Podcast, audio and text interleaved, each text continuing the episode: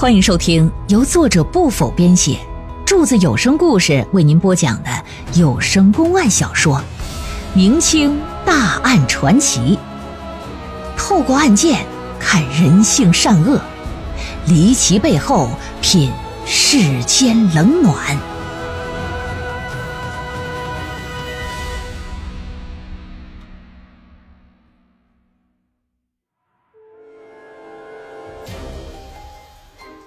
朝廷派驻的官员是接连丧命，致使后任者是闻风丧胆呐，想尽一切办法要改任他地。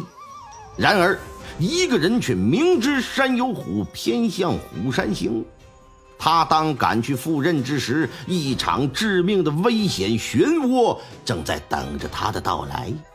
究竟是什么样的龙潭虎穴，能让人望而却步呢？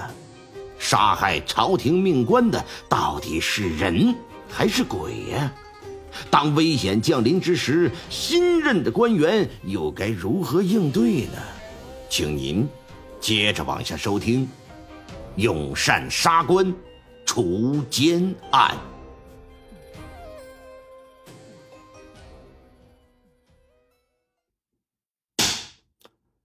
悬梁刺股苦自吃。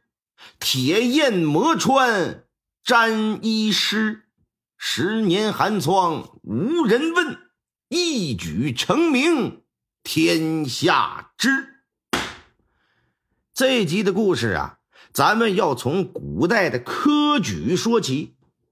众所周知啊，古代平民子弟想要出人头地、光宗耀祖，几乎只有一条路可以走，那就是科举考试。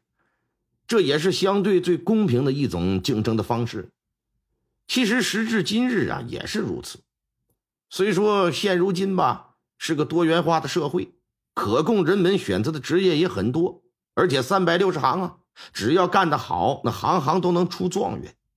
但是现如今社会主流，或者说对于绝大多数家长而言吧，必然还是希望自己的子女啊能够通过考试获得一个高学历。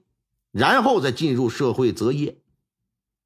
就现实的情况而言吧，啊，也不得不承认，学历越高的人呢，他选择的权利也就越多，获得高收入的机会也就越大。相反呢，学历越低的，可选择的机会啊是越少的，而且往往都是处在于被选择的位置之上。古代科举制度下的学子们也是一样。你的学历越高，朝廷就会优先给你安排工作。比如你考中一个进士吧，那么你是一定会有工作的。但是再往下呢，比如说通过乡试中举的，虽说也是具备了做官的资格，可是也只能算是储备的干部。用现在的话来讲，就叫做预备役。什么时候能轮到你，给你个位置，那不好说。即便是给了个位置，那也是非常低微的。而且有些人一辈子都处在于那种待职的状态，你还不敢找别的工作，那这边拿着这个东西牵着你，哎，还一直不让你正经的上岗，你说你闹不闹心吧？不过这种事儿在明清时期呢，有一种规定，那就是对于连续参加过三回考试以上的，而且都没有考中进士的人，会在这些人里啊选一些人去做官去，哎，就算是幸运儿呗。一般六到九年选一回，称之为是大挑。这一批人里啊，出路最好的，能做最高官职的，也就是个七品知县。再往下呢是教余，啊，这是八品官，相当于现在的县教育局的局长吧，或者是说县高中的一个校长。再往下是训导，这是从八品的官往下来捋的。基本就相当于现在学校里的一个呃在职的老师了。那么说，都是举人的学历，谁去做知县呢？谁去做教育和训导啊？谁又会落选呢？这是有一套选择标准的。总结起来啊，其实就两点：一是看长相身材，二是看反考的应变能力。你作为国家官员，你必须你长得你得说得过去呀，身体要没有任何的残疾。那耳聋眼瞎、腿瘸、说话结巴的，你这都不行。另外呢，再给你出一道题，你要是能在极短的时间之内想出办法来应对，把这题给解了，哎，那就行了。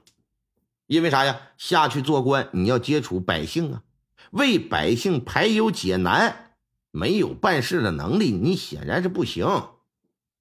不过，据清朝读书人所留下来的文献记载说，主要啊还是看长相。你看，咱中国呀，这么说，就从很多年开始吧，就已经是一个颜值社会了。当年也是，五官要是端正，身体高大健康。这样的人会被列为一等，授予啊，哎，知县的职务；长相一般的，但身体健康啊，只有中等个头的，被列为二等，哎，授予教职；长相那就很难看的，像柱子这样式的，身体多多少少少手指头还有点残疾的，你这样的基本就他妈被淘汰了啊，不予录用。所以说，可以见得呀，不光是咱们今天的人注重一个人的长相和身高，古代也这样。话说清朝雍正七年，举行了这么一回举人的大挑。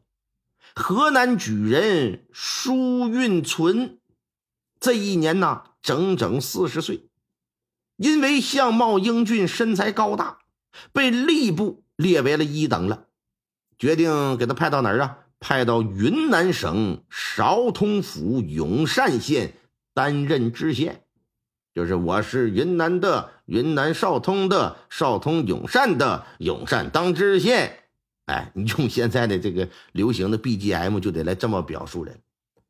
咱们前文说了，大挑能够担任最高的也是最好的职务了，那就是知县了。按理来说，舒运存应该是非常非常高兴的。然而事实呢，却恰恰的相反。当他得知这消息之后，他的心情啊，那就别提多多那个糟糕了，那是一百个不愿意去呀，哎，想要换地方，又因为家里穷没钱运作，托不了关系，走不了后门啊，这人呐就在京城的客栈里边待着，整天是郁郁寡欢，欲哭无泪呀。那么说他为什么不愿意到这个永善县任职呢？那咱就得说说这永善县的来历了。我国少数民族最多的省份就是云南，彩云之南嘛，风景如画，四季如春呐。如今是很多人向往的旅游胜地，但是在古代，作为边疆省份的云南，那可不是什么好去处。由于当地少数居民比较多。和汉民的这个文化呀不通，所以说在管理上很容易出问题，致使很多朝代呀都选择用当地的人去管理去，封一个土官哎，让其世袭罔替，从而减少和汉民之间的一些个矛盾嘛。但是时间长了，你这玩意也不是个事儿，也得出问题。虽说朝廷会驻派一些汉族官员过去吧。啊，名为是辅佐，实为就是监控，但作用也是微乎甚微的。那些个土官常常是称霸一方，无恶不作呀，不仅欺压下层百姓，对上层朝廷的态度也是反复无常，心口不一呀。面对这样的情况，当处于一个强势的王朝，又是一个强势君王执政的时候，那自然是不能容忍的。你别说是你了，你算个六啊！当年有多少个藩王都不好使。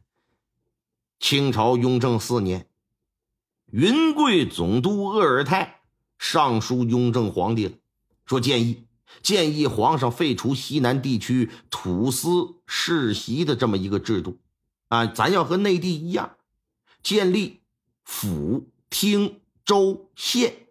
派遣一定任期流行官员进行管理，哎，这就是所谓的呃改土归流啊。这么一干呢，无疑就会损害那些当地土官的利益了。于是乎，他们就纷纷举兵反叛了。朝廷呢，就是派兵镇压。当地的少数民族势力少则几百，多则几千呢。显然，你不能和朝廷的正规军分庭抗礼呀。最终啊，也都是以失败告终了。雍正五年的时候，鄂尔泰平定四川乌蒙地区的土司叛乱，并将乌蒙划入云南，改乌蒙府为昭通府。然后于雍正六年二月，在昭通府的米贴地区建立了一座县城。朝廷给取了个名叫永善县，意思是啥呀？你们得永远服从管理。有了县城，自然就要派知县过去当官治理呀。可是首任知县任职不足一年呢，就惨死在县衙了。但是这个呢，并不是孤立呀，啊，并不是一起这个事儿。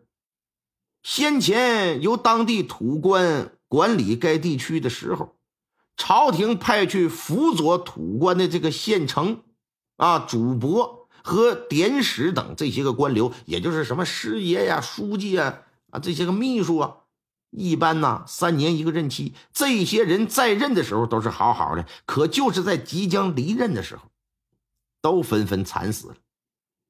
当时就有传言说是鬼怪所为，啊，传的也是非常吓人的。俗话说得好啊，好事不出门，坏事传千里呀。别看古代交通信息闭塞。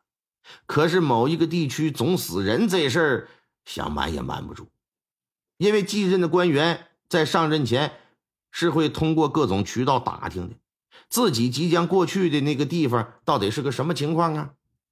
那你说你这种事儿，你不说他不说，总会有人说呀。这一打听，得知一到永善县基本都是有去无回，所以说有人脉有钱的那些位呀，就都会积极的进行运作，哎。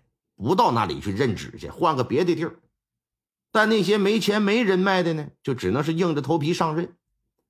为了避免自己丧命啊，后到任的很多一些个流官们呢，也想了不少的办法。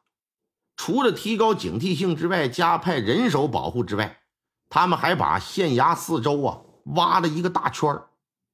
这大圈儿啊，宽五米，深五米，也就是个大壕沟子。